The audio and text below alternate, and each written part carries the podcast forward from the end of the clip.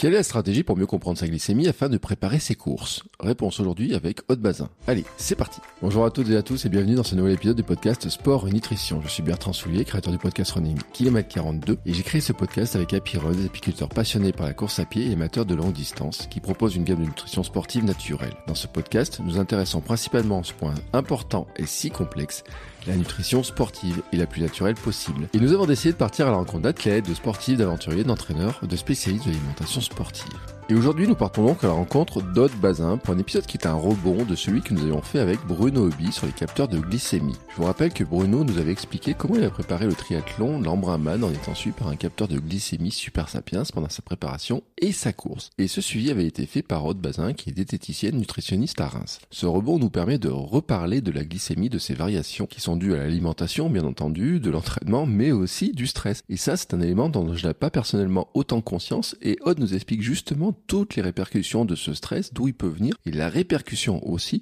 notamment sur euh, les minéraux qui sont dans notre corps. Odd nous donne aussi des clés pour comprendre comment utiliser ces fameux capteurs et la démarche globale qui va avec, bien au-delà hein, de simplement regarder les données.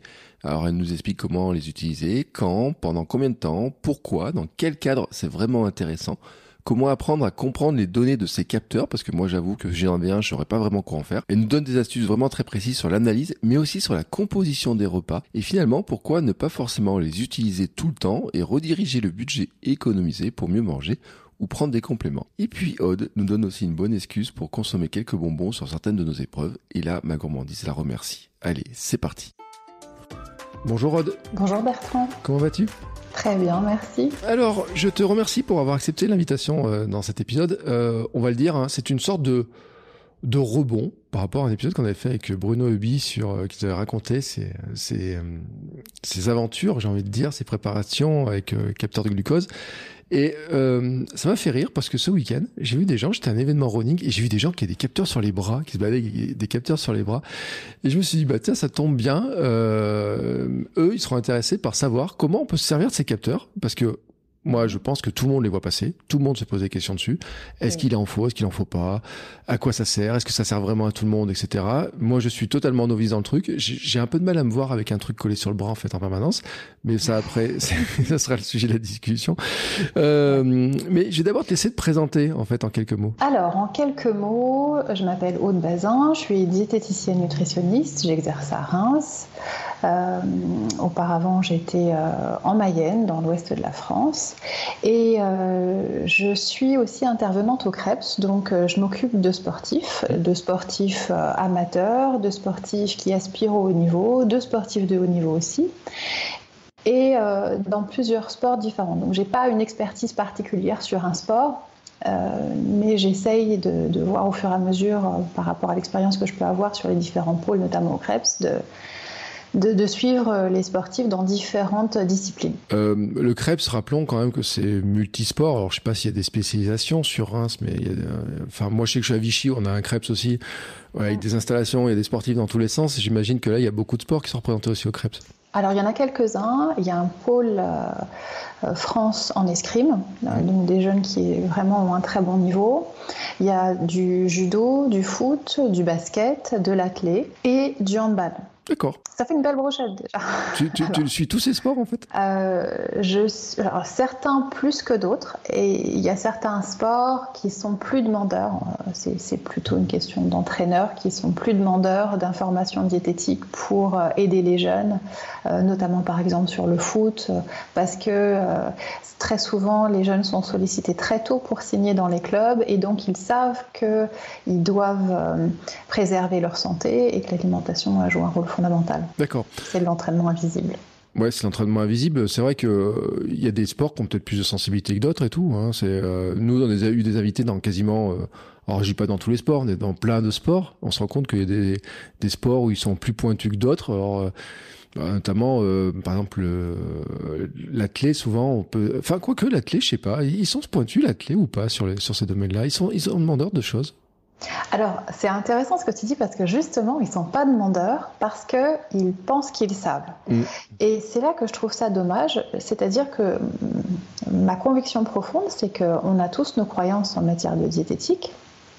Et, euh, il y a euh, des athlètes qui pensent sincèrement que ce qu'ils font, c'est formidable, alors que euh, des professionnels, je ne parle pas euh, que de moi, j'ai pas la, prétention d'avoir la science infuse, hein, mais que nous, on aurait peut-être un avis un peu plus nuancé, on leur proposerait peut-être d'autres choses pour les aider à limiter le risque de blessure. Ça me fait mal quand je vois certains meetings, que je sais comment ils vont fêter une victoire et que j'entends derrière que certains athlètes de haut niveau se blessent. Je me dis, bon, bah, c'est dommage parce qu'on pourrait, on pourrait en discuter, je pense. Ah oui, ils fêtent les victoires comment? Parce que alors là, moi, ça m'intéresse, hein, cette histoire. Bon, ils vont euh, dans des restaurants euh, bien connus, un peu franchisés. Avec des M euh, dorés dessus, des choses comme ça? Voilà, voilà, qui commencent par un M et qui finissent par un O. Mm. Bon, c'est un peu dommage, je pense. Alors, tu sais quand même que c'est une discussion que j'ai eue, et notamment, je peux le dire avec Leïla Dapiron, on a discuté un jour. Euh, elle m'a dit, mais comment ça se fait qu'il y a tant de sportifs qui fêtent leur victoire, qui fêtent leur grosse sortie et tout, en allant manger ce genre de produits, euh, fast-food, euh, hamburgers, frites, du gras, etc. Je sais pas si tu as un avis en tant que euh, en tant que diététicienne, nutritionniste, si toi tu as un avis ou c'est enfin parce que moi je connais même des gens qui m'ont dit oh mais moi après une sortie longue si je mange pas un hamburger avec des frites et tout euh, je vais pas courir avant alors c'est pas des sportifs de très haut niveau mais on l'a vu même aux Jeux Olympiques on a eu même des, des cas où euh, mmh. les restaurants où on a dit bah les sportifs doivent plus aller manger on les limite en quantité. Euh, des sportifs qui mangeaient des quantités phénoménales après leur compétition. Mais pourquoi? Comment ça s'explique alors qu'on se dit quand même ils font attention à leur corps ils font attention à leur santé etc alors, euh, je pense que c'est multifactoriel. À mon avis, il y a une question de maturité par rapport à la prévention du risque de blessure. C'est-à-dire qu'ils euh, ont une certaine forme de maturité sur l'entraînement, sur toutes les contraintes qu'ils doivent faire euh, pour se préserver, pour être en forme. Et euh, ces contraintes, elles sont soit extérieures, soit ils les ont déjà bien intégrées, mais pas suffisamment pour se dire non, les efforts que je fais au quotidien sont suffisamment bénéfiques, euh, j'en tire vraiment beaucoup de bénéfices, donc je sais que je dois manger comme ça. Donc c'est pas suffisamment intériorisé pour qu'ils arrivent à se dire à l'issue euh, d'une compétition, ok, là je me fais un vrai repas de récup, et le McDo à la limite, pourquoi pas? J'ai envie de te dire, c'est pas grave, mais pas après une compétition, c'est ça que je trouve dommage. Et donc, je pense qu'il y a cette, euh, cette question de maturité. Et puis, parfois, eh ben, euh, c'est c'est le résultat de tellement de sacrifices, ces, ces, compétitions, que je comprends que psychologiquement, euh, ils puissent avoir le sentiment qu'ils en ont besoin.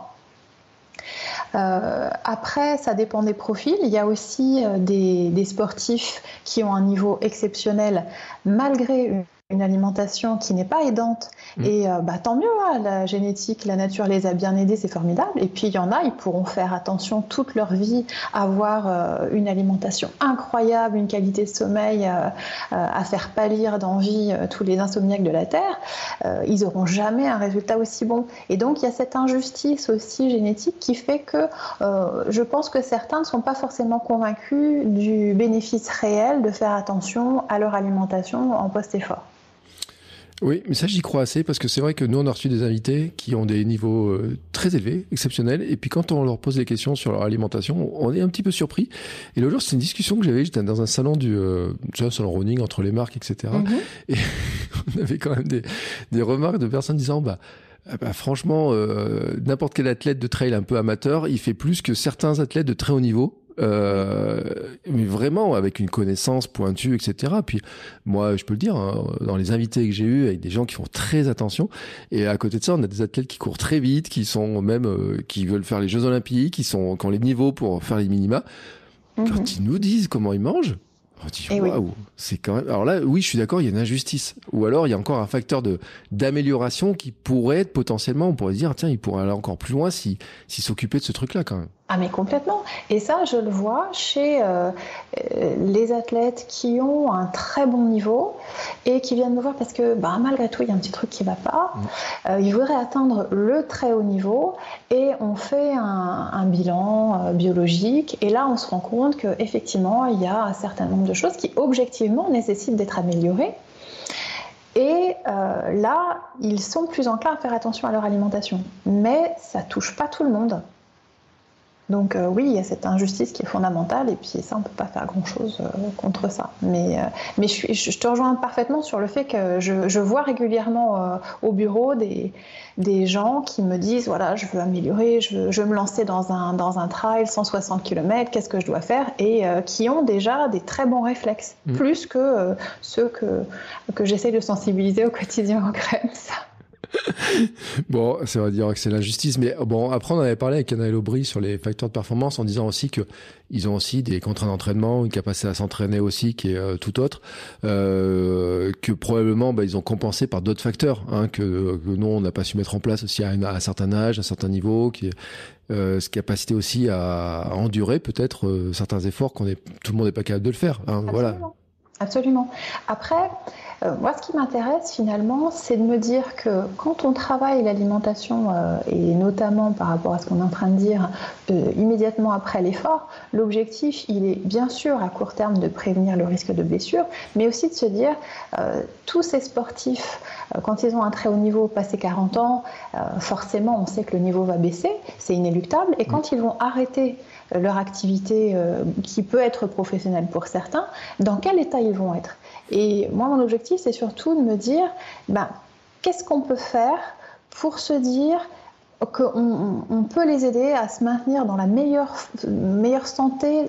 Alors, santé, c'est peut-être le terme est peut-être un peu fort, mais en tout cas dans le meilleur état de forme possible pour qu'ils continuent de se faire plaisir tout au long de leur vie parce que c'est pas le cas de certains. Enfin, moi après c'est vrai que les sportifs euh, un peu qui ont arrêté, certains on les voit un peu.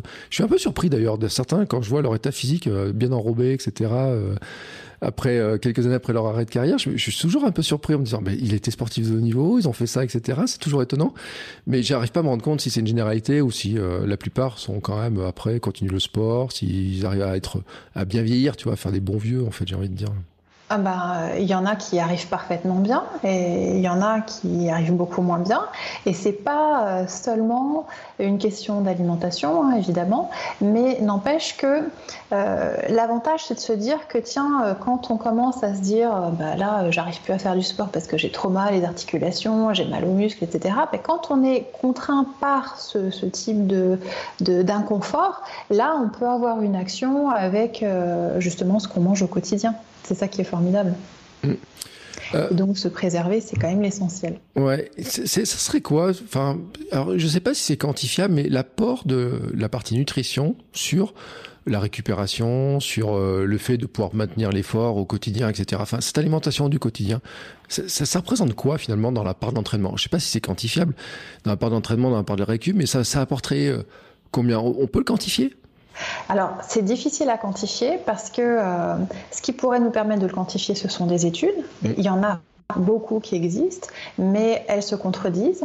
Euh, il faudrait regarder les méta-analyses et en fait, généralement, quand on fait des études, on les fait sur un sujet précis. Mm. Et donc, c'est difficile de cumuler des études sur l'apport, par exemple, euh, en jus de betterave, euh, en bicarbonate. Enfin, tu vois, à chaque fois, c'est sur un élément extrêmement précis de mm. la récupération qui fait que c'est très difficile à quantifier. Et puis, ça dépend aussi, encore une fois, de l'état dans lequel les gens se trouvent au départ. Donc, donc par rapport au patrimoine génétique, on a déjà ce biais qui fait que c'est encore plus difficile de déterminer, de dire, bon voilà, si tu fais ça, je te promets, tu as, 20% de plus de récupération. Ce serait très prétentieux de ma part de dire, euh, de quantifier quoi que ce soit. Mais en plus, quand on est extérieur, c'est super compliqué quand on s'intéresse au sujet. Alors, je sais pas comment vous faites vous, les pros, parce que vraiment là-dessus, tu vois, par exemple, en ce moment, on parle beaucoup du collagène en disant récupération, élasticité, etc., collagène, collagène, etc. Moi, j'avoue, je prends du collagène. Euh, je suis incapable de quantifier pour moi-même si c'est le collagène qui a amélioré telle ou telle chose. Je sais que c'est dans un lot d'efforts, dans, plein de trucs que j'ai empilés les uns sur les autres. Tout à fait. Et j'ai vu des études, des fois, qui sortent et qui disent, ah, le collagène, ça sert à rien. Mais quand je regarde l'étude, je me dis, ouais, mais ils ont mis que du collagène. Bon, je me dis, euh, ils ont pas mis euh, l'ajout de plus de protéines sur un truc, ils ont pas mis l'ajout de ça sur un truc. On sait pas si le mouvement a évolué, si l'entraînement a évolué, s'ils ont fait plus de ça ou plus de ça. Hmm moi, quand je vois ça, je me dis, euh, est-ce que c'est l'étude qui est bidon ou est-ce que il y a un truc que j'ai pas compris, tu vois Enfin, vraiment, très honnêtement, avec mon œil extérieur, quoi. Alors, une des questions qu'il faut se poser, c'est quand même à chaque fois qui a financé l'étude? Hmm. l'étude, elle sert à démontrer quoi? Qu'est-ce qu'on veut vendre derrière.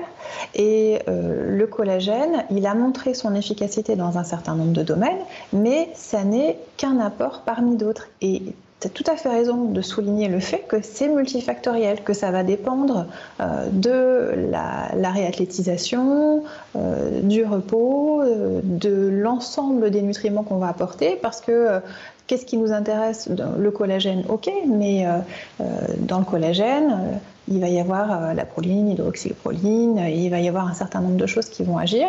on n'est pas tous égaux face à ça, et en fonction des autres apports qu'on va avoir, ça va avoir un impact plus, plus ou moins important. Donc, euh, euh, les études sur le collagène, elles montrent que c'est 10 grammes qui est intéressant par jour, mmh. dans certains cas. Après, euh, on peut aussi se dire que euh, si on fait des bouillons d'os, alors c'est pas trop la saison en ce moment, euh, des gelées de fruits rouges pour profiter en plus des polyphénols avec de la gélatine qui contient plus de 80% de mm. collagène, bon, on n'aura peut-être pas les 10 grammes par jour, mais déjà on va avoir un apport supplémentaire et c'est peut-être pas si mal déjà. Ouais, alors le bouillon d'os, je savais. Euh, c'est aussi pour ça que je rigole toujours un petit peu pour les gens qui, qui disent ouais le collagène ça sert à rien. Je leur dis ouais mais bon tous les plats traditionnels où il y avait des viandes euh, qui cuisaient longtemps. au feu, exactement. Ah mais ça c'est fabuleux. Mm, comme les soupes de poisson en Asie, comme euh, tous ces, ces, plats où finalement la viande mijotait beaucoup avec les cartilages, avec tous les bouts, tous les carcasses, etc. de poisson, de viande, etc. On ne jetait rien. Et donc il y avait du collagène et il y avait aussi de la viande, et il y avait tout cet ensemble qui était déjà multifactoriel. Donc je me dis, quand même, ça, on l'avait par un biais. Et c'est vrai que maintenant, on l'a plus. Enfin, moi, j'aime pas le pot-au-feu. Alors, je dis le bouillon d'os. Alors, ma fille adore le bouillon d'os. Je sais pas pourquoi elle adore le bouillon d'os. Elle a 5 ans. Elle adore le bouillon d'os. Il faut pas lui en faire trop non plus, mais elle aime bien le bouillon d'os, etc. Mais enfin moi j'ai toujours tu sais ce truc là alors par contre la gelée de fruits rouges ça j'avais j'avais pas je savais pas du tout tu vois eh ben en fait la question qu'il faut se poser à chaque fois, je me dis euh, euh, food first. Donc, on parle nourriture en premier. Ça sert à rien de se complémenter tant qu'on euh, on n'a pas une alimentation qui est nickel. Et si on cherche le collagène, finalement, on se rend compte que la gélatine, qui est si souvent décriée, on se dit oh non, l'agar-agar, c'est carrément mieux, etc. Ok, mm. soit. Mais enfin, la gélatine, c'est plus de 80% de collagène. Donc c'est un apport qu'il ne faut pas négliger et on peut faire des desserts super frais en ce moment, euh, très simples, avec euh, des fraises, des fruits rouges, euh, qui vont apporter en plus des, antioxydants, des polyphénols. On mélange ça avec de la gélatine et ça fait un petit dessert tout à fait sympa et qui apporte un apport non négligeable en collagène. D'accord. La gélatine des bonbons, ça marche pas? Alors non, moins. tout de suite beaucoup moins. Ah, J'essayais de faire un lien. Je me suis dit, en plus, si ça se trouve, ça peut, euh, par rapport à notre gestion, parce qu'on va passer sur le glucose, sur le sucre et tout. Après, je me suis dit, ça se trouve, peut-être un malentendu. Euh. Alors, sur un malentendu, oui, mais non, parce que, en fait, le glucose, il me dérange pas dans les bonbons. Ce qui est un petit peu plus gênant, c'est tout ce qui va être additif à côté. oui, mais je croyais qu'ils les enlevaient, moi, les additifs, qu'on mettait plus que des trucs naturels maintenant à l'intérieur des bonbons. Alors, ça, ça dépend des marques. Sur certaines marques, c'est vrai. Il y a des marques qui sont tout à fait euh, acceptables. Et puis il y en a où, euh, quand je compte sur euh, le paquet de bonbons, on arrive, en fonction des couleurs, à à peu près 15, 15 additifs sur le paquet. Donc ça fait moi rêver tout de suite. Ouais, je rappelle que, alors moi c'était une blague que je faisais, je disais moi je mangeais bonbon bleu parce que dedans il y a la spiruline, enfin la phycocyanine qui sert, qui sert de colorant, mais je pense que les doses sont tellement faibles que de toute façon ça sert pas à grand chose. C'est ma grande excuse pour manger certains bonbons tout bleus. Euh... Bon, on va en venir quand même à ces histoires de glucose parce que je disais tout à l'heure, j'étais dans un donc forme de mini salon, tu vois et tout. Et à un moment donné, il y a bon le matin il faisait un peu frais et puis quelqu'un enlève sa veste et puis d'un coup je vois un capteur sur un bras. Alors je sais pas, il y en a un, je l'ai reconnu. Soyons honnêtes, c'était un super sapiens, capteur de glucose, etc. L'autre, j'ai pas reconnu ce que c'était. Enfin, il a une autre forme et tout. Et euh, je me suis dit, c'est quand même pas si commun que ça d'avoir des gens qui en ont ça. Mais j'ai quand même beaucoup de questions. Et puis en en parlant un petit peu à droite à gauche, ben on se rend compte qu'il y a j'ai peut-être plus d'utilisateurs que ce que je pensais en fait de ces produits-là. J'arrive pas à me rendre compte. Alors probablement après c'est déformé parce qu'il y a des gens quand on vient consulter une diététicienne nutritionniste, bah, c'est qu'on est déjà avancé dans sa démarche. on est vraiment très impliqué, etc. Mais c'est commun d'avoir ces, ces, questionnements, cette démarche autour de euh, du euh, mesure de la glycémie, du glucose, du sucre, de comment on va gérer ça avec sous dans son dans son quotidien, dans son entraînement et dans sa course aussi. Non, c'est pas encore très commun. Je pense que euh, ça se démocratise, c'est de plus en plus connu et c'est euh, considéré comme utile au même titre qu'aujourd'hui, euh, je vois pas un sportif sans une montre qui lui donne sa fréquence cardiaque, qui lui donne toutes les informations qui sont utiles pour créer une séance. Et c'est comme ça qu'il faut le voir en fait, comme un outil supplémentaire. Mais euh, concrètement, euh, je le rencontre pas non plus sur euh, tous, les, tous les sportifs. Et même certains sportifs de haut niveau, ils m'ont dit est-ce que tu es sûr que c'est utile? Est-ce que j'ai besoin de ça? Est-ce que ça va m'aider à performer? Bon, tout le monde n'est pas encore convaincu. Mmh.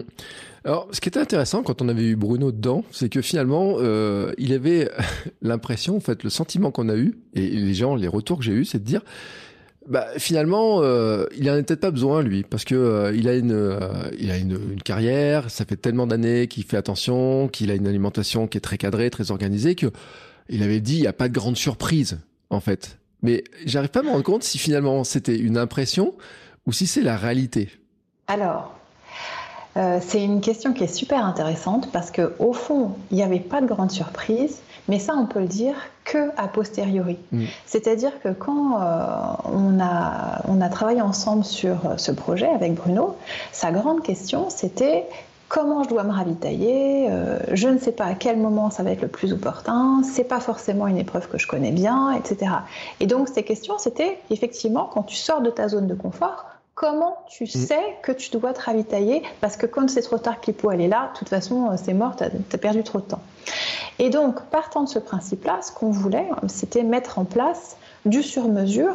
Et, c'est là que les capteurs de glucose sont super intéressants, c'est de se dire, effectivement, avec un capteur, on sait exactement à quel moment ça va être judicieux d'avoir un ravitaillement en sucre. Et avec Bruno, ce qui était fabuleux, c'est qu'effectivement, vu sa carrière vu la façon dont il l'a mené, vu son expérience, on s'est rendu compte que, eh ben, il n'avait pas besoin de grand chose. Mais ça, euh, on s'en rend compte qu'après. Et c'est pas forcément la lecture que j'ai avec euh, tous les sportifs que je rencontre parce que toutes les courbes n'ont pas euh, la même dynamique, euh, la même cinétique que celle de Bruno.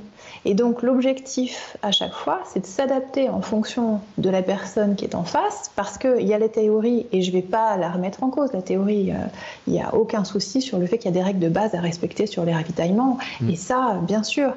Mais le sentiment que j'ai, c'est que plus ça va, et plus le ravitaillement apparaît comme quelque chose de complexe, et c'est vrai parce que il y a des choses qu'on supporte pas, il y a des choses qu'on ne digère pas, il y a des, des ravitaillements qui, qui, font, qui provoquent des nausées, il y, en a, euh, bah, ça fait rien du tout. Il y en a, on est écœuré. Et puis finalement, on se rend compte qu'on a beau s'être ravitaillé, bah, on tient pas les 4 heures qu'on avait décidé de faire et qu'au bout de 2 heures et demie, on n'a plus rien dans les jambes. Qu'est-ce qui se passe finalement? Et c'est là que le capteur il est intéressant, c'est qu'il nous aide à analyser euh, l'utilité de la stratégie qu'on a mise en place. Et la remettre euh, au centre de nos besoins à nous et pas euh, d'une théorie euh, qui est certes intéressante mais pas forcément adaptée à chacun. Oui, et puis alors moi je trouve qu'en plus ce qui se complexifie c'est qu'il y a un petit peu des, des modes tout à l'heure, tu parlais du jus de betterave. Euh, on nous a parlé aussi du jus de, de hum, cornichon. Euh, ou enfin, l'autre cornichon, je sais jamais comment appeler ça. En tout cas, bah, bref, euh, ça c'est la tendance à l'américaine. Euh, on a les gels glucidiques euh, qui arrivent. Enfin notamment dans le vélo, j'ai l'impression qu'ils sont fans de ça. Puis on a certaines marques très connues, ou en tout cas qui inondent un peu le marché avec des formules un peu particulières que certaines personnes ne supportent pas du tout d'ailleurs, et que d'autres mhm. personnes disent c'est génial, c'est génial, et puis d'autres ne supportent pas du tout. Euh, il y a ceux qui vont nous dire euh, il faut être euh, cétogène. Alors là, par rapport au glucose, on est vraiment dans un truc, on est encore dans un autre monde différent et tout, mais enfin sincèrement, tu vois, moi, en plus, euh, je l'ai pas sur, sous la main, mais j'ai reçu un, un livre il y, a, il y a deux jours sur le truc en disant, euh, on peut courir un marathon en, étant cétogène, etc., total, etc. À côté de ça, euh, on a ceux qui sont qui disent ah, il faut prendre tant de glucides à l'heure euh, et euh, on parle de 80 à 100 grammes par heure et tout. Oui. Et alors ça, tout le monde peut pas. Hein. Voilà. Et là, tu es au milieu, tu te dis attends, je, comment je fais? Comment je fais pour m'y retrouver dans cette histoire? Et est-ce que justement ces ces systèmes avec des capteurs et tout peuvent nous aider à nous y retrouver? Alors, pour moi, le capteur, c'est un peu la cerise sur le gâteau. Mm. C'est-à-dire que la base, c'est quand même de savoir de quelle quantité de glucides on a besoin. Les glucides, c'est vraiment euh, la croisée des chemins pour euh, l'athlète qui fait euh, du long ou de l'ultra long. C'est-à-dire que c'est à la fois son carburant privilégié mmh. et en même temps, en trop grande quantité, ça va générer à la fois de l'inflammation et un risque d'hypoglycémie réactionnelle. Et sur du long ou plus, de toute façon, euh, moi, mon point de vue, alors je sais qu'il n'est pas partagé, hein, j'entends bien qu'il y en a qui, parlent de, cétose systématique. C'est un point de vue que je ne partage pas. Je pense que ça peut être adapté dans certains cas parce que certains ont la capacité justement de courir de cette manière-là, mm. mais pour une majorité de personnes, c'est n'est pas adapté. Ça signifie qu'il faut comprendre euh, de quelle quantité de, de, sucre on a besoin. Mais euh, pour le coup, je pense que les bases, c'est quand même de se dire, voilà, quand on fait du sport, on veut aussi faire attention à son poids et c'est nécessaire parce que sinon on ne va pas être bien pour, euh, pour la course. Donc il faut à la fois gérer les besoins euh, sur des journées off pour ceux qui travaillent et les besoins en sucre, enfin en glucides de manière générale, pour les jours où il y a des entraînements. Et euh, ça, on n'a pas besoin de capteur de glucose pour le faire. On a juste besoin de travailler sur des notions comme euh, l'index glycémique et la charge glycémique. Mm.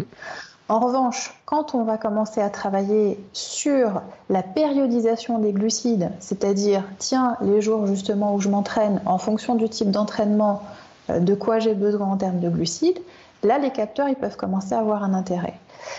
Et euh, l'objectif du capteur, c'est d'apprendre à comprendre comment on, se, comment on fonctionne.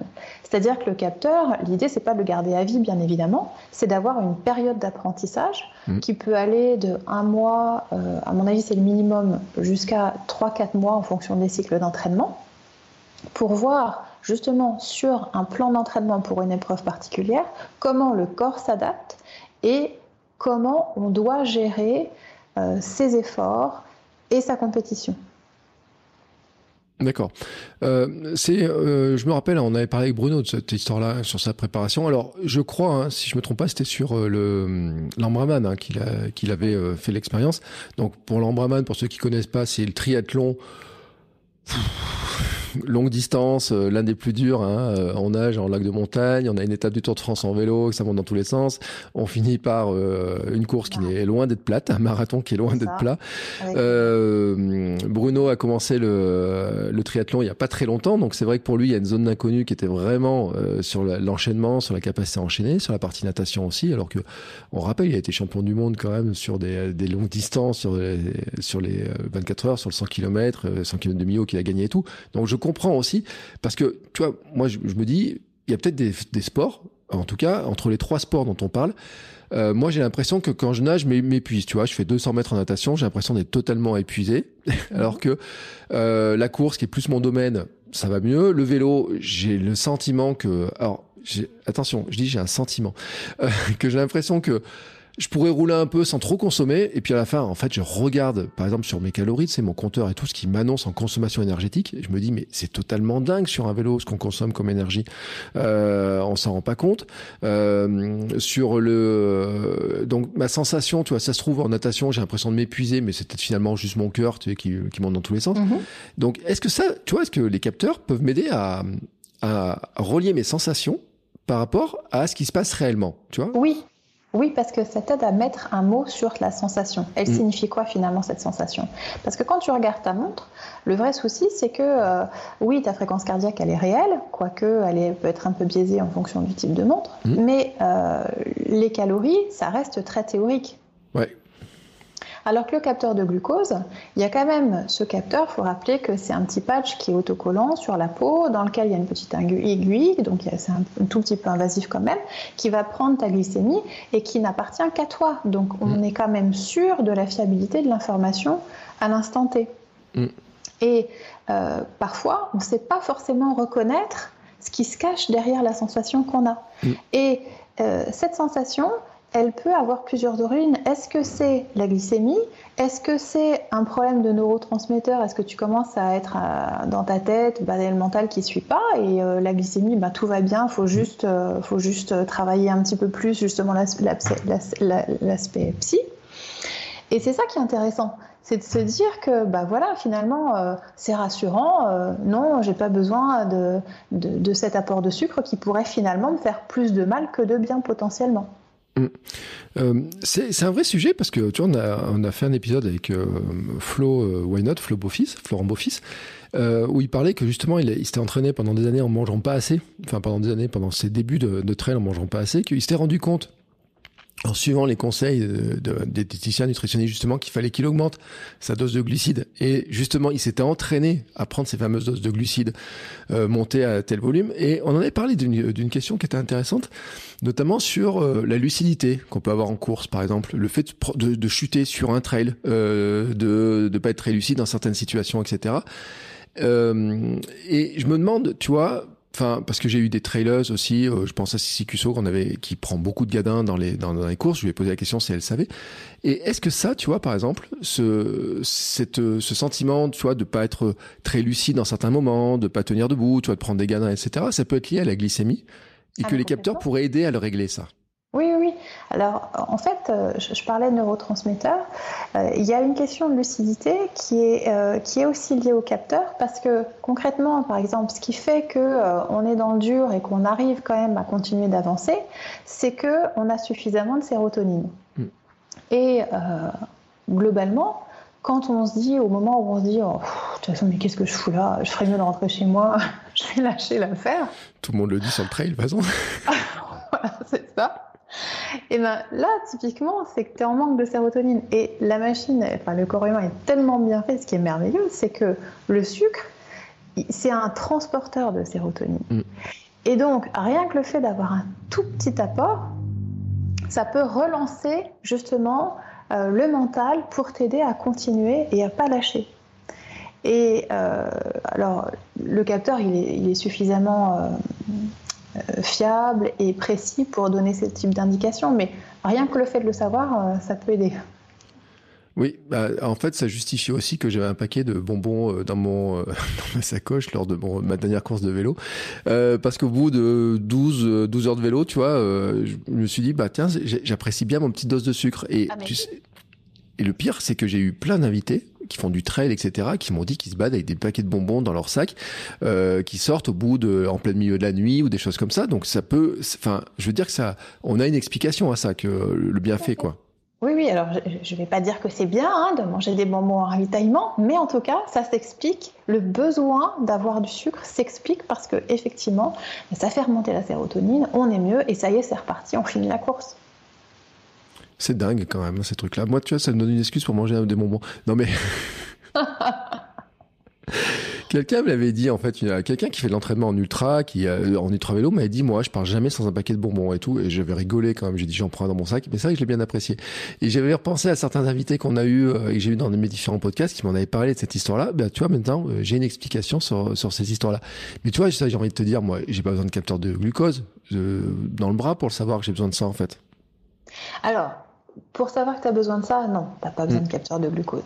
Le capteur de glucose, tu en as besoin si tu fais une épreuve qui est suffisamment longue, sur laquelle tu n'es pas sûr des ravitaillements que tu vas mm. prendre, que tu as peur de l'hypoglycémie, que euh, quand, tu fais, quand tu fais une épreuve que tu n'as jamais faite, mm. qui est suffisamment longue, et que tu ne vas pas faire l'épreuve avant l'épreuve histoire de savoir comment ça marche. Comment ça fonctionne. Là, le capteur de glucose, il est intéressant je ne vais pas conseiller un capteur de glucose à quelqu'un qui va préparer un 10 ou un 10 km, un semi-marathon. Mm. pour moi, ça n'a pas un intérêt fulgurant. Je pense qu'on peut faire ça, on peut s'en passer. À partir du marathon, encore plus si le marathon c'est euh, une, épreuve préparatoire à euh, un trail, un raid ou quoi que ce soit, là ça peut commencer à devenir intéressant. Si tu te dis, bah, tiens, je prépare l'étape du tour, je sais que je vais avoir 4000 mètres de dénivelé positif, que je vais avoir 200 km, là oui, c'est intéressant. Parce que là encore, la période d'apprentissage, elle se fait pour le jour J, c'est vrai, mais elle se fait aussi tout le long de la préparation. On sait tous que quand on prépare ce type d'épreuve, on en a pour un plan d'entraînement de 3 à 4 mois, je ne vais pas dire d'assaise, mais si on est suffisamment sérieux et qu'on veut le faire dans de bonnes conditions, ça nécessite quand même un certain nombre d'efforts au quotidien, notamment vis-à-vis de l'entraînement. Quand on ne veut pas être cramé derrière, parce qu'il faut bosser, il faut garder sa vie de famille, faut, voilà, on a une vie, mmh. euh, on a tout intérêt à faire en sorte de bien gérer sa glycémie, parce que la glycémie, c'est quand même euh, la base de notre état de forme au quotidien. Et c'est là que, effectivement, euh, on se dit que le ravitaillement, il a toute son importance. Et pour qu'il soit optimal, on peut faire confiance à ses sensations. J'irai pas obliger quelqu'un à prendre un capteur de glucose, mais si les sensations suffisent pas et qu'on voit que euh, très régulièrement on n'est pas bien, qu'on n'arrive pas à trouver le produit qui, convient bien pour, euh, pour les ravitaillements, dans ce cas-là, ça peut être utile. Mmh. Et on parle bien pour les ravitaillements, mais aussi on parle bien pour euh, en entraînement, euh, pour avoir de l'énergie tout au long de la période d'entraînement, pour pas se blesser, pour être de bonne humeur aussi avec sa famille, j'ai envie de dire, enfin toutes ces choses-là, quoi. Hein. C'est ça, c'est tout à fait ça. Pour avoir une vie qui soit sereine pendant la période d'entraînement, avant la préparation d'une épreuve. Euh, donc, bien sûr, là, tous ceux qui sont en train de préparer des ultras euh, en trail, en vélo, en je sais pas en quoi, on peut, enfin, il y a toute forme de trucs qui durent très longtemps. Hein, j'ai envie de dire. on découvre euh, toutes les semaines. C'est vrai, on invente que des trucs qui durent de plus en plus longtemps. Alors on en avait parlé avec Denis Richer d'ailleurs en disant que c'était un signe de quelque chose cette histoire-là. Euh, y avait, on avait développé tout un, il avait développé en tout cas toute une logique autour de ça. Euh, mais c'est vrai que euh, entre le triathlon, entre la course, entre les euh, l'alpinisme, entre toutes les épreuves, le vélo et tout, il y a des trucs qui durent de plus en plus longtemps. Hein, c'est vrai dans cette histoire-là. Euh, qu'on se demande comment c'est gérable. D'ailleurs, même il y a des trucs où on se dit c'est pas gérable, puis jusqu'au jour on se retrouve à s'entraîner pour le faire et on se rend compte que finalement c'est peut-être plus gérable que ce qu'on pensait avec une période avec de l'entraînement, avec de la connaissance de soi et tout. Et c'est vrai que je vois bien l'histoire de se dire parce que c'est vrai que quelqu'un qui prépare l'UTMB, il peut pas faire un UTMB avant pour répéter son UTMB quoi. Donc forcément il va être dans une zone totalement inconnue et même s'il a fait d'autres trails euh, même de distance qui peuvent être comparables entre le dénivelé, les conditions et tout, il y a forcément à un moment donné, il faut que l'apprentissage de ce qu'il est. Puis c'est une question de rassurance aussi, de se dire, je prends le départ en sachant ce que je fais, quoi. Oui, absolument. Je pense que c'est euh, c'est ça qui est aussi intéressant, c'est que psychologiquement, ça fait un confort supplémentaire de se mm. dire, j'ai un outil qui peut m'aider à gérer correctement et je ne dépends pas que de euh, mes sensations sur lesquelles, en plus, je ne suis pas convaincue d'avoir la lucidité de bien les, lire, les, les, comprendre, parce qu'au bout d'un certain nombre d'heures, euh, eh ben, est-ce que vraiment je peux me fier à ce que je ressens? C'est pas forcément certain. D'accord. Donc ça veut dire que le, capteur, en fait, on va s'en servir aussi pendant l'épreuve? Oui, absolument. On s'en sert pendant parce que, alors pour ceux qui connaissent pas, en fait, le capteur, il est relié à une application qui mmh. donne euh, la glycémie euh, minute par minute. Évidemment, quand on est dans l'épreuve ou dans l'effort, on ne regarde pas son téléphone en courant mmh. ou en pédalant, mais on peut avoir un bracelet qui donne justement, qui prend le relais et qui mm. donne euh, sur des, très longues distances euh, euh, la, glycémie. Et donc, il suffit de jeter un œil à son bracelet pour voir où on en est. Et c'est le bracelet qui donne le signal au moment où, c'est nécessaire de, faire le ravitaillement. Donc oui, c'est utile pendant. Ouais, c'est comme une sorte de voyant en fait. C'est comme si on se rajoutait une petite loupiote en disant attention, là on a, on a une réserve de glycémie qui est pas, qui est pas terrible quoi. C'est exactement ça. Là, faut passer à la station-service là. Mais alors, la question que j'ai, et peut-être que tu vois, ils vont se dire, ça va le donner, ça anticipe un petit peu ou pas? C'est-à-dire qu'il y, a un moment des niveaux, on peut régler en disant, euh, quand on arrive à un certain niveau, on va commencer à prévenir pour pas tomber, tu vois, dans parce que notre, notre essence dans la voiture, ça nous ça bip quand on rentre dans la réserve, quoi. on a ce système de réserve là sur les bracelets, sur les alertes? Alors en fait, tu n'as pas d'alerte. Ce qui se passe, c'est que tu as simplement ta glycémie. Et euh, je parlais tout à l'heure de phase d'apprentissage de, quelques semaines. C'est que pendant la phase d'apprentissage, euh, le, capteur, tu le portes H24. Donc le capteur, de toute façon, il te donne H24 euh, ta glycémie. Donc tu sais ce qui se passe quand tu dors, quand tu manges, une fois que tu as mangé, quand tu t'entraînes, quand tu as un stress. Tu sais ce qui se passe. Et ce qui va être intéressant, c'est de te dire que toi, quand tu regardes, une fois que tu as compris comment tu fonctionnais, parce qu'on n'a pas tous les mêmes valeurs euh, mm. d'objectifs, une fois que tu atteins cette valeur-là, cette valeur seuil, eh bien, dans ce type de profil d'épreuve, tu sais que si ça, ça va continuer à descendre, là, il est temps que tu te resucres. D'accord, donc c'est vraiment là où l'apprentissage. Et moi, j'ai envie de dire, tu vois, je me vois pas, moi, tu vois, acheter un truc comme ça, enfin, l'acheter, m'abonner, etc. Parce que je me dis, je sais pas quoi en faire, en fait. Tu vois, ça veut dire qu'il faut vraiment être accompagné pour, pour savoir quoi en faire. Alors, euh, moi, je, travaille principalement avec Super Sapiens mm. parce que euh, c'est pratique pour moi, que je, ne dis rien de mal sur les autres, c'est juste parce que eux, je les connais mieux et que. Euh, et que je peux pas non plus en, avoir 15 marques dans, dans le bureau. Mm. Mais ce que je trouve intéressant avec eux, c'est que sur l'appli, tu as quand même pas mal de tutos, de conseils pour apprendre à gérer. Mm. Après, je trouve malgré tout que c'est intéressant qu'on voit aussi en consultation pour faire euh, des ajustements en fonction de ce qu'on arrive à lire mm. sur les capteurs, justement. Parce que euh, le capteur pour le capteur, bon voilà, euh, ma glycémie elle est à temps, ça me fait une belle jambe. Super, mm. effectivement. Qu'est-ce que j'en fais de l'information ben Justement, moi, une fois que j'ai l'information, je peux expliquer à la personne, bah tiens, euh, là, on voit justement que la glycémie, elle monte trop haut, qu'est-ce que tu as mangé, à quel moment tu l'as mangé, tu vois, tu réagis mal à tel type de glucides. Et là où c'est super intéressant, c'est qu'on réalise que euh, des glucides que sur papier, je donnerais les yeux fermés à tout sportif qui se respecte, mmh. eh bien, il y a des personnes qui réagissent plutôt mal parce que ça fait monter leur glycémie tellement haut que ça les met direct en inflammation et derrière que ça redescend aussi sec. Donc ça mm. leur convient pas.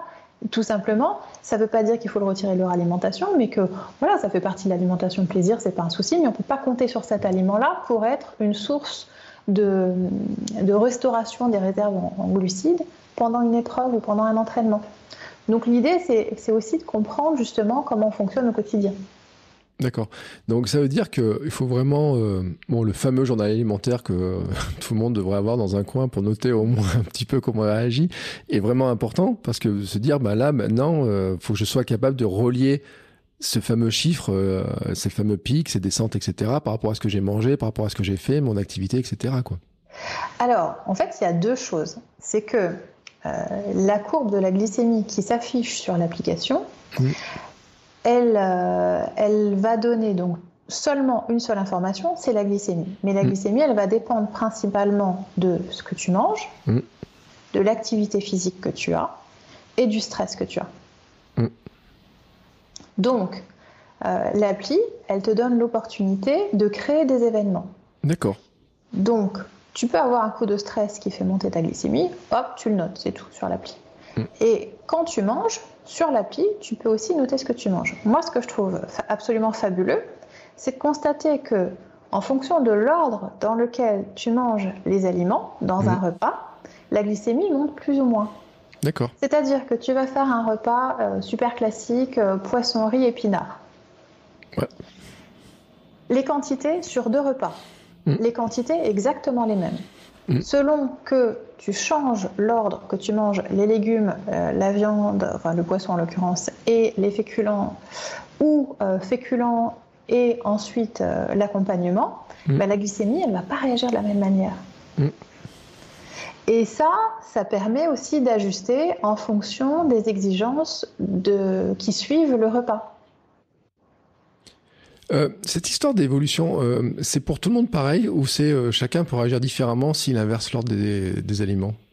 Alors non, on sait que c'est pas très spécifique, c'est-à-dire qu'on réagit tous à peu près de la même manière et que globalement, si on commence par les légumes, une petite entrée, et si en plus on a mis une vinaigrette dans laquelle, maison hein, évidemment, on a mis un petit peu de vinaigre. Bien entendu. évidemment. Et ben, ça, agit et la glycémie, elle monte moins haut et moins vite. Ouais. Non, est-ce que si je pose la question, c'est parce que bon, tout le monde voit passer les contenus de Jessie Inchospé, de Glucose Goddess, etc., de tous ces trucs-là où on voit les courbes qui montent, etc. Et je me disais, euh, est-ce que c'est vraiment ce qu'on peut généraliser hein, ce genre de choses, ou est-ce que vraiment il y a des, il peut y avoir des spécificités? Mais c'est vrai que euh, le cette histoire, puis on l'a eu, hein, j'ai eu plein d'invités euh, qui disent euh, toujours de manger, commencez par manger des crudités, notamment des choses comme ça. Ça a un impact les crudités sur le comment la glycémie va monter ou pas? Ah ben oui, tout à fait. grâce aux fibres qui sont à l'intérieur. Mm. Donc oui, les crudités, les légumes de manière générale, les crudités encore plus, et en fonction de ce qu'on met dans la crudité, effectivement encore plus. Après, ce qui va moduler la réponse, c'est euh, l'état de santé de la personne. C'est-à-dire mm. que, eh ben, par exemple, j'ai un patient qui est en prédiabète de type 2, qui a mm. des capteurs de glucose, ben, lui, on a un petit peu plus de mal à stabiliser. Et en fonction du type d'effort qu'il fait, euh, on sait qu'il euh, faut changer certains paramètres. Mais de manière générale, malgré tout, on retrouve quand même des similitudes dans le mode de comportement de la glycémie de la plupart des gens. D'accord. Moi, j'ai carrément eu des invités qui, eux, euh, étaient diabétiques, hein, carrément, qui font prépa de l'Ironman, etc. et tout, et qui, pour eux, euh, ben, le capteur, c'est c'est vraiment euh, un outil qu'ils utilisent au quotidien. Alors pas forcément que les super sapiens, il y en a d'autres, etc., qui ont des mhm. objectifs médicaux et tout, euh, qui, euh, qui eux par contre connaissent très bien leur taux. C'est-à-dire que moi j'ai les commentaires, je pense notamment à Alain, qui me dit oh là là quand il annonce ça et tout, il dit bah moi quand je suis à ces niveaux-là, euh, c'est vraiment je suis HS, ça va plus du tout, je dois agir, etc. Qui ont une connaissance et c'est vrai que c'était un peu la conclusion qu'on avait eue sur certains épisodes en disant que ils avaient une connaissance qui était très intéressante, qui les amenait aussi à manger, de bah, savoir ce qu'il fallait manger, peut-être faire plus attention, logiquement de faire plus attention, etc. aussi, et que ces outils-là bah, permettaient aussi de mieux connaître et de faire vraiment attention parce que bah, là, on parle d'abandon qui est encore plus rapide, de problèmes de santé qui sont plus rapides. Oui. Et euh, en fait, ces, ces personnes-là, ce que je trouve absolument fabuleux, c'est que ce sont des personnes qui sont tellement impliquées qu'elles ont une véritable expertise de leur corps et de la manière dont elles réagissent. Et ça, c'est extraordinaire parce que à ce moment-là, ben moi, je leur donne les outils que j'ai et puis on fait matcher les deux et tout de suite, on voit qu'on a un résultat qui est vraiment, euh, qui est vraiment super intéressant parce qu'ils euh, ont besoin finalement de peu d'informations. Ils savent tout de suite les utiliser en fonction de la façon dont ils savent qu'ils vont réagir. Ah oui, parce que eux, par exemple, moi, je, pense à l'un, je pense à Jean-Philippe, par exemple, euh, qui lui connaît ses taux, mais par cœur. C'est-à-dire que tous les taux, il les connaît par cœur. Quand il entend les taux, quand il entend ce que fait telle ou telle personne, euh, lui, il sait exactement ce qui se passe dans son corps, comment il va réagir, comment il va, il va se comporter, etc. Qui a une, une vraie connaissance, alors qui, bon, qui est un peu forcé de par son expérience, etc., mais qui où, je, constate effectivement que cette connaissance-là, euh, moi, où j'ai une totale méconnaissance, où je suis incapable même de te dire euh, le chiffre, un chiffre ou quoi que ce soit, puis j'ai entendu des coachs qui disent ouais, moi j'ai un capteur glycémie à la maison, je m'en suis servi une fois et je sais pas quoi faire du chiffre. Euh, eux, à l'inverse, ils ont une connaissance qui est vraiment extrêmement pointue, quoi. Oui, tout à fait.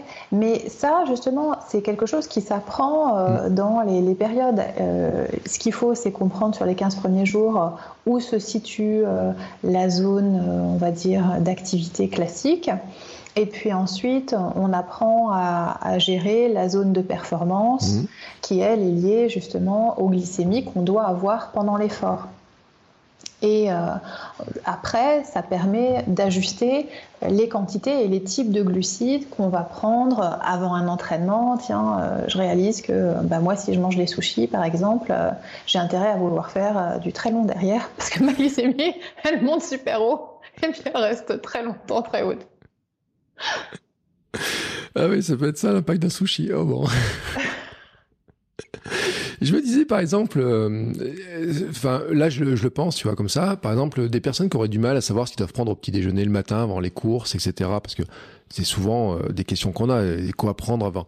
Combien de fois je me suis posé la question avant une course de dire mais qu'est-ce que je dois manger au petit déjeuner, est-ce que je dois prendre ça, prendre ça, etc. Ce genre d'outils, ça permettrait de, de faire des tests, de répondre un petit peu à ce genre de questions. Alors oui, ça permet de répondre partiellement. Mm. Euh, je suis convaincue d'une chose, c'est que euh, le petit déjeuner idéal, il n'existe pas, il doit être propre à chacun. Ça sert à rien de se forcer à manger quelque chose qu'on n'a pas l'habitude de manger ou qu'on n'aime pas ou mm. qui va pas passer si, euh, bah, si on n'est pas pour ce genre de truc. Ça, ne passera pas plus. Hein. Mm. Je pense que les adaptations, elles doivent être minimales par rapport à ce qu'on a l'habitude de faire. Mm. Elles doivent être minimales et utiles surtout. Après, il ne faut pas oublier que le jour de la course, pour euh, le commun des mortels, généralement, il y a quand même du stress qui, va, qui va bouffer une partie des réserves de glycogène, et ça, il faut les compenser, mais il faut le prendre en compte. Parce que euh, le stress va générer un pic de cortisol et le cortisol va faire monter la glycémie. Donc quand on a une glycémie qui monte le matin alors qu'on n'a encore rien mangé, c'est pas parce que euh, on a mangé quelque chose, hein, c'est mm. parce qu'on est en stress. Donc ça, il faut savoir le lire aussi. Donc c'est pour ça que c'est intéressant quand je dis d'avoir euh, deux ou trois mois d'essai, c'est que quand on a deux ou trois mois, on a fait des courses préparatoires, on a fait des, courses intermédiaires et euh, on a eu ces pics de stress et on sait, parce qu'on a justement expérimenté, on sait ce qui se passe à ce moment-là et on voit si c'était suffisant ou pas, du coup, le petit déjeuner. Après, évidemment, il y a les règles de digestibilité qu'on connaît tous euh, et qui font que on sait qu'on ne va pas se jeter sur euh, pain et confiture euh, juste avant, euh, juste avant une épreuve. Ah bon parce que je dis le ah bon, il est un petit peu, il est un petit peu comme ça, mais c'est parce que je, pense qu'il y a des gens qui se jettent sur pain et confiture avant une épreuve. Bon, ça dépend de l'épreuve aussi, parce que comme on le dit, hein, les règles sur un 5, un 10 ou un semi-marathon, un marathon, un, un, ultra, c'est pas du tout les mêmes. On a des stratégies qui sont totalement différentes aussi. Hein les, stratégies euh, sont, sont, différentes. Après, je, disais, euh, je caricaturais sur euh, pain confiture parce que la plupart du temps, ce que j'entends, c'est quand même café, pain, beurre, confiture. Et puis, tiens, le jour de la course, on retire le beurre parce que c'est du gras et que c'est pas terrible. Donc. Ah, ah ouais. Ouais.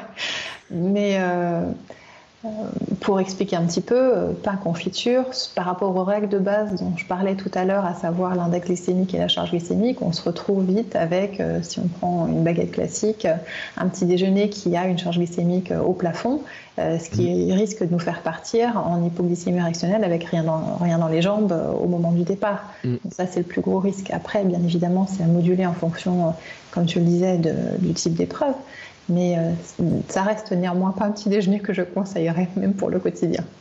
Non, mais moi non plus, je conseille pas pour le quotidien, etc. Moi, je retarde le plus possible la prise de sucre dans ma journée. Donc euh, là-dessus, je, je, je, je, dis en blaguant et sans blaguer parce que je pense que des fois, avant les courses, on est un petit peu, on rentre un peu dans une phase un peu pas irrationnelle, mais se dire ah quand même j'ai vu que lui il faisait ça, que lui faisait ça, que je vais prendre ça, il y a le stress et tout qui va se rajouter. Et si tu vois demain il y a Kylian Jornet, parce que j'ai vu ça dans un podcast où il dit euh, avant une sortie il mange une grosse tartine de Nutella.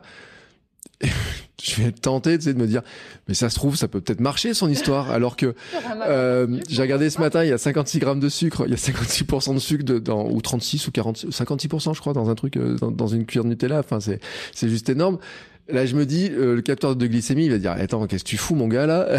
Je suis en PLS. Euh, mais si ça se trouve, après, euh, bon, de toute façon, Kian Jornet est inimitable, je veux dire, là-dessus.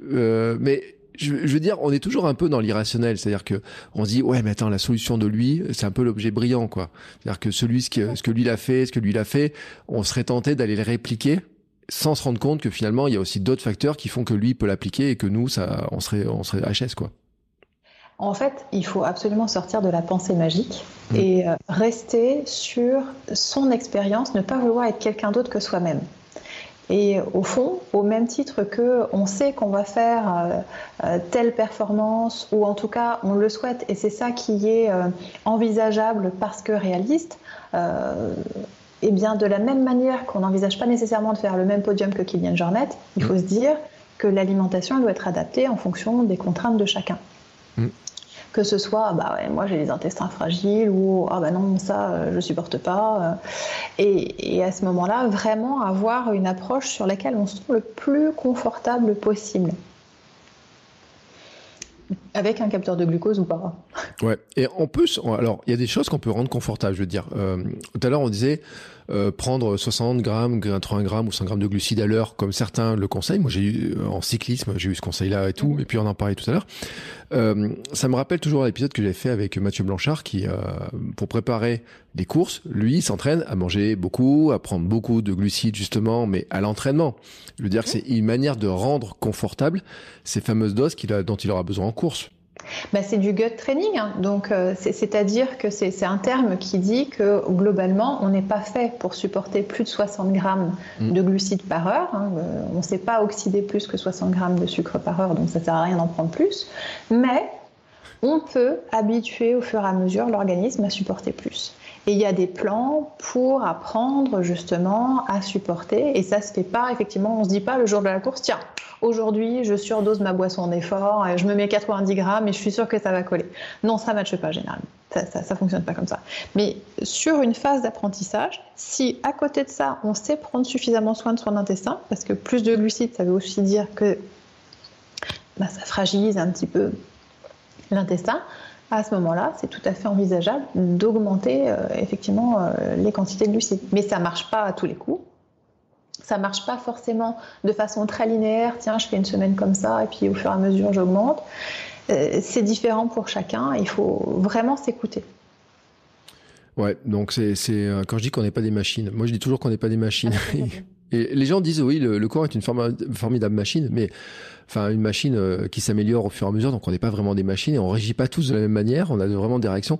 C'est intéressant cette notion de stress aussi parce que je pense que euh, il y a beaucoup de gens qui n'ont pas la notion, qui ont, qui, qui, ont enfin tu vois moi le, le, lien entre stress euh, glycémie qui pouvait bouger comme ça etc j'avais pas ce lien là euh, c'est vrai que je vois bien le stress avant course tu vois alors le stress avant course je voyais vraiment de manière digestive euh, pipi de la peur besoin d'aller aux toilettes mal de ventre etc et puis alors je le dis parce que sur Instagram, j'ai fait un réel sur le sujet. C'est un réel qui a fait 240 000 vues.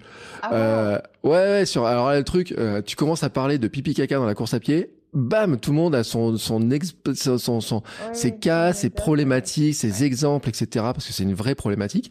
Mais c'est vrai que le stress, je l'avais pas vu. Et pourtant, dans nos vies personnelles, en plus, on a des stress qui peuvent venir de plein de facteurs. Mais moi, je me rappelle avant mon marathon, j'ai ma fille qui faisait pas sa nuit, qui voulait pas dormir, qui a pas voulu faire la sieste la veille, etc. Le stress de pas être dans la même vie, le stress de dire je vais louper le départ. Euh, j'ai eu des invités qui ont loupé le départ des courses, hein, des fois. Euh, le stress de dire euh, je vais pas trouver le bon lieu. Est-ce que j'ai mes bonnes épingles? etc. tout à fait. C'est démultiplié le, jour de la course. Ouais. Et, je me dis en plus, euh, donc là on peut le tester ça à limite sur des petites courses, c'est-à-dire qu'on peut tranquilliser un petit peu avec des routines pré-courses, etc. qu'on voit en préparation mentale, qu'on peut avoir en disant bah je prépare tout la veille, euh, les rest sont tout préparés, je sais que j'ai plus qu'à me lever, mon petit déjeuner, je sais que à peu près je vais réagir comme ça. Mm-hmm. Mais je me dis quand même, tu vois, si par exemple demain, imaginons idée folle, mais non, je le ferai pas. Euh, je prépare l'UTMB, tu vois, je me dis, allez, je vais faire l'UTMB. Je me dis, c'est grand objectif, ça fait euh, genre deux ans que je prépare ça. Je me dis quand même, le stress, il va être dur à imaginer le niveau de stress que j'aurai au moment de cette course-là, parce que c'est quand même un truc que j'ai préparé, tu vois, qui a une charge mentale, etc., qui est beaucoup plus lourde que même une course de préparation. Tout à fait. Et euh, et du coup, c'est vrai aussi que la glycémie, on ne peut pas savoir de quelle manière elle va euh, changer. Euh, est-ce que elle va vraiment beaucoup changer par rapport à un stress qui n'est pas habituel? Et on sait que généralement quand on stresse on donne euh, ça donne telle glycémie mmh. c'est dans ce sens-là que tu me dis ça c'est ça? Ouais. Eh bien je suis tout à fait d'accord moi, j'ai tendance à, penser que sur des préparations de grosses épreuves, c'est super important d'avoir une approche micronutritionnelle et de préparer du coup son corps à, essayer de temporiser ce stress parce que le stress, il va avoir plein d'impacts. Il va mm. avoir un impact très court terme sur euh, la glycémie, comme on l'a vu, par rapport au cortisol. Et puis, euh, le cortisol, il va aussi déminéraliser l'organisme. Mm. Il va, faire, euh, va provoquer une fuite de minéraux, au premier rang desquels le calcium et le magnésium. Alors, le calcium, je dirais pas qu'on s'en fiche, mais euh, généralement, on n'est pas trop en, déficit. En revanche, le magnésium, c'est un vrai souci. Et ça peut être tout à fait utile de se dire, bah tiens, dans les jours, les semaines qui précèdent une grosse compétition, on fait une cure de magnésium biodisponible sous forme de bisglycinate qui permet d'anticiper et de minimiser les effets du stress le jour de la course. Hmm, c'est intéressant tout ça. Euh, bon, bah, de toute façon, ça justifie le fait que j'ai ma petite fiole de magnésium juste à côté de moi, que j'en prends tous les jours. Très bien. non, mais c'est vrai. Euh, après, il y a des trucs sur lesquels, après, c'est vrai qu'on apprend plein de choses parce qu'on a fait plein d'épisodes, on a appris plein de choses, etc. Et aujourd'hui, appris encore plein de choses, etc. Et j'espère que tout le monde a appris autant de choses que moi parce que euh, c'est vrai que c'est passionnant. Euh, de se rendre compte euh, finalement à quel point euh, nous sommes des, des organismes ben, multifactoriels, qu'il y a plein d'éléments qui peuvent agir sur nous, que c'est difficile, etc. De, de, prévoir. Et on parle du stress, mais on a de stress nous, mais on n'est même pas des champions. C'est même pas notre métier, je veux dire, de, de faire ça. Donc c'est on se met des grosses doses de stress, etc. Bon, après, quand je pense à stress, je pense aussi à ceux qui travaillent, qui doivent se dire, bah, des fois, mon capteur de glucose, quand je vais au boulot, il doit, il doit aussi mesurer des grosses périodes de stress, potentiellement, hein, euh, sur, euh, quand on l'a pendant 24 heures sur 24. J'imagine aussi que ça, euh, quand tu vois arriver des, des, gens qui viennent consulter, il y a des moments où tu vas dire, ouh là là, il a dû se passer un truc au bureau, là, ou il a dû se passer un truc en famille, non? Oui, oui, oui. Alors ça, je le vois.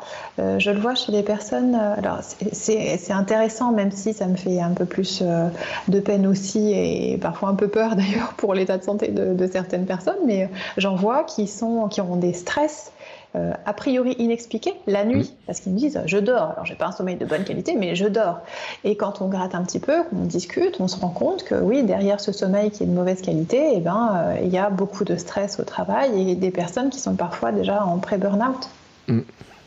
Donc je dirais pas que c'est un outil diagnostique, hein, ça j'irai pas jusque là, mais c'est quand même intéressant de se dire tiens posez-vous la question, peut-être que ça vaudrait le coup d'en parler euh, avec un médecin, de faire un bilan pour voir si il n'y aurait pas quelque chose à faire pour pallier un, éventuel problème de santé qui pourrait survenir plus tard. Parce que euh, sur du, long ou l'ultra long, ce que je constate, c'est que c'est aussi parfois un palliatif pour une vie qui est euh, un peu compliquée. Mm. Et euh, je le conçois, hein, sa ressource de faire du sport, c'est formidable.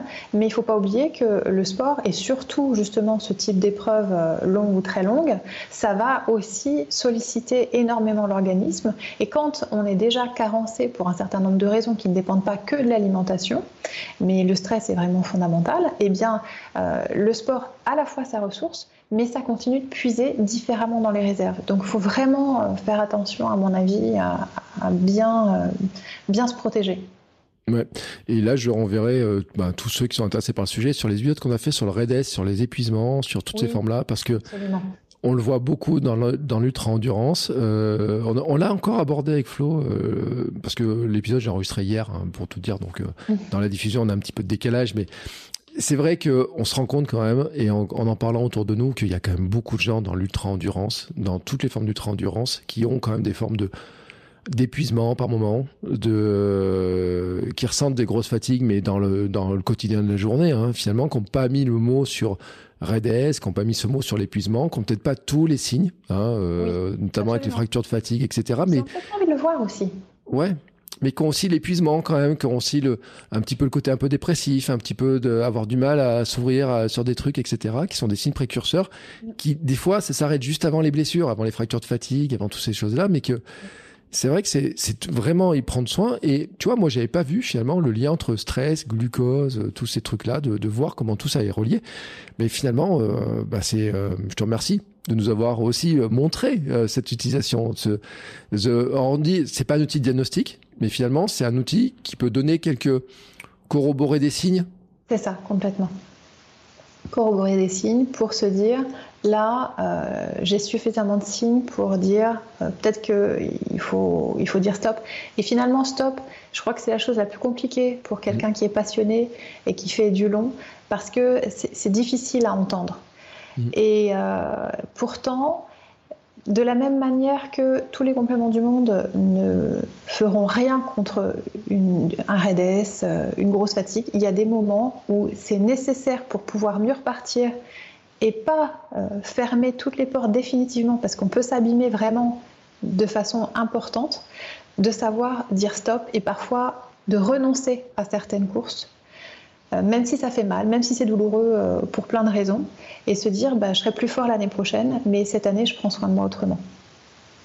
Ça peut être facile quand même quand tu as quelqu'un qui, te, qui est très impliqué, qui vient consulter comme ça et qui, euh, qui se rend compte de ça? Oui, je te confirme, c'est pas facile. Et j'ai un exemple en tête.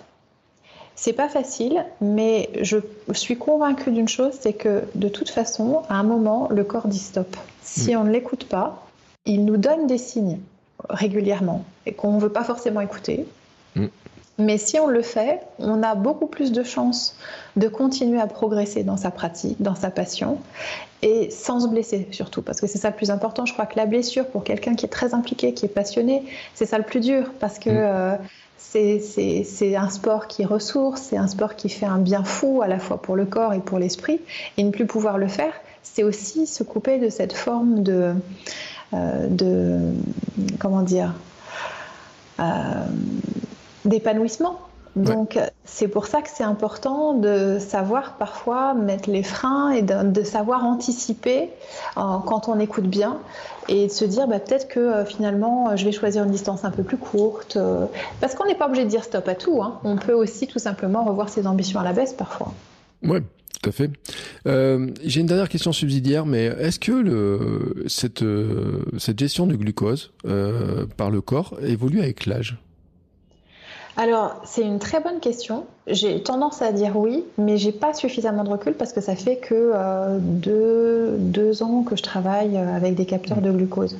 Après, euh, sur les, athlètes que je suis depuis quelques années, je, pense que oui, effectivement, ça évolue avec le temps certainement avec l'expérience aussi. Mm. Si je reprends par exemple euh, les courbes de Bruno qu'on a vues, je pense que l'expérience, elle est fondamentale pour euh, l'évolution. Mais une fois encore, je ne sais pas par rapport à Bruno par exemple, ce qui relève de l'expérience et ce qui relève de la génétique et des capacités intrinsèques. Mm. Donc je trouve que c'est difficile de répondre à cette question. Ouais, en tout cas pour moi. Ouais, mais c'est vrai. Et puis c'est ce qui, ce qui ressortait de l'épisode avec Bruno aussi, c'était de dire, bah, quand il parle de son alimentation, de ses habitudes, etc., qui sont déjà tellement saines, je veux dire, pour euh, tourner vers aussi vers l'équipe de vie, de la performance globale, etc., que euh, c'était le, le, sentiment qu'on avait, c'est de se dire, bah, finalement, euh, ça lui ça corroborait le fait que ses choix de vie depuis des années et des années, de ce qu'il faisait en alimentation et tout, étaient finalement bons par rapport à ce qu'il faisait, que c'était vraiment exactement ce qu'il fallait faire, quoi. Et c'était exactement ce qu'il fallait faire. Et la grande surprise, c'était finalement de, réaliser qu'il n'avait pas besoin d'autant de ravitaillement qu'il ne le pensait au départ. Ouais. Comme quoi, bah, ça lui a fait moins de choses à manger, comme ça. Et peut-être que ça peut diminuer le budget alimentaire de certains, n'empêche ces histoires. Parce que bon, et c'est pas donné quand même un capteur de, un capteur comme Super Sapiens, c'est d'abonnement, etc. Le conseil, c'est de dire, on le fait sur une préparation, 3-4 mois avant, et puis jusqu'à la course, et puis après, on n'est pas obligé de l'avoir toute l'année, quoi, je veux dire. Ah ben non, non, non, euh, on n'est pas obligé de l'avoir toute l'année. Après, une fois qu'on a compris comment on fonctionnait, euh, je pense que c'est bon. On peut éventuellement, d'une année sur l'autre, si on a changé son plan d'entraînement, on change de discipline, pourquoi pas, je veux bien ça a un intérêt, ça a du sens. Mm. Mais si on fait tous les ans plus ou moins la même chose, je suis pas convaincue. Peut-être pour voir l'évolution aux fonctions de l'expérience que l'on prend dans un domaine, mais autrement. Euh, euh, il y a peut-être d'autres priorités. Je pense qu'une fois qu'on a compris au niveau du glucose comment fonctionnait, si on se dit voilà, c'est susceptible de, changer de l'ordre de quoi 10, 20%, très bien. Est-ce que là, une, fois qu'on a mis un mot sur les sensations, les sensations, est-ce qu'elles sont toujours les mêmes? Est-ce que ce budget-là, si on souhaite le, garder pour maintenir sa santé, on n'a pas intérêt à changer euh, peut-être des choix alimentaires, passer sur du bio sur certains types d'aliments, mmh. euh, essayer de consommer euh, euh, certains compléments alimentaires. Ben, on parlait du collagène tout à l'heure. Est-ce qu'on n'aurait pas besoin de certaines choses? Parce que justement l'alimentation aujourd'hui elle a changé par rapport au mode mmh. d'agriculture et que ben, pour compenser par rapport justement à la sursollicitation de l'organisme, ça vaudrait pas le coup de prendre soin de soi différemment. Mmh. C'est une très très belle conclusion. Euh, en tout cas, merci beaucoup pour euh, pour le temps passé avec nous, pour pour tous ces apports, parce que moi j'ai appris énormément de choses et j'espère que tout le monde a appris autant de choses. Donc je te remercie. Euh, pour ceux qui voudraient te contacter, euh, c'est quoi le plus simple? Euh, Le plus simple, c'est de regarder sur mon site hautebazin.fr. Mmh. Et puis là, il y a un formulaire de contact, ça permettra euh, tout le monde de voir euh, ce que je fais et puis euh, de me contacter soit par mail ou par téléphone ou via le formulaire de contact. Mmh. Eh ben écoute, je mettrai de toute façon tous les liens dans les notes de l'épisode. Hein, pour, bah, merci beaucoup en tout cas Bertrand de m'avoir invité. C'était un plaisir d'échanger avec toi sur ce sujet qui me passionne. Eh ben écoute, c'est passionnant ce sujet. Euh, c'est vrai que j'ai encore appris des choses. Euh, j'avais, ah, enfin, j'ai encore une dernière question subsidiaire quand même. Euh, il existe des capteurs pour d'autres choses que le glucose? C'est très possible. Alors, il existe. Moi, j'utilise des outils, par exemple, qui me permettent de mesurer la densité urinaire hmm. pour voir si on est suffisamment hydraté. Alors, au quotidien, on n'en a pas forcément besoin. On regarde si les urines sont claires et euh, tout va bien généralement. Mais quand on est justement dans les préparations d'ultra, ça peut être quand même intéressant de savoir si Malgré tout, c'est suffisant. Et souvent, c'est loin d'être le cas. Et j'utilise aussi, alors ce ne sont pas forcément des capteurs, mais pas si quand même, des outils des, qui me permettent de mesurer euh, les pertes en sodium et en potassium sur la transpiration.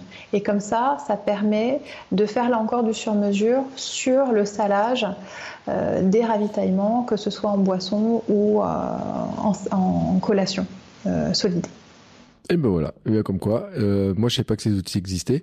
moi, tu vois, sur l'usurine, j'étais resté à mes petites couleurs là, de savoir si c'était jaune, orange ou quelle couleur ça avait. mais Enfin, après, euh, c'est vrai que je suis pas étonné que ça qu'il y, ait des outils plus complets pour pour faire ça. Et l'histoire du, euh, du sodium et tout on en avait parlé on avait parlé des, des problèmes qu'on peut rencontrer parce que c'est vrai que c'est des gros problèmes hein, sur les euh, sur les sur les courses sur les sur l'endurance.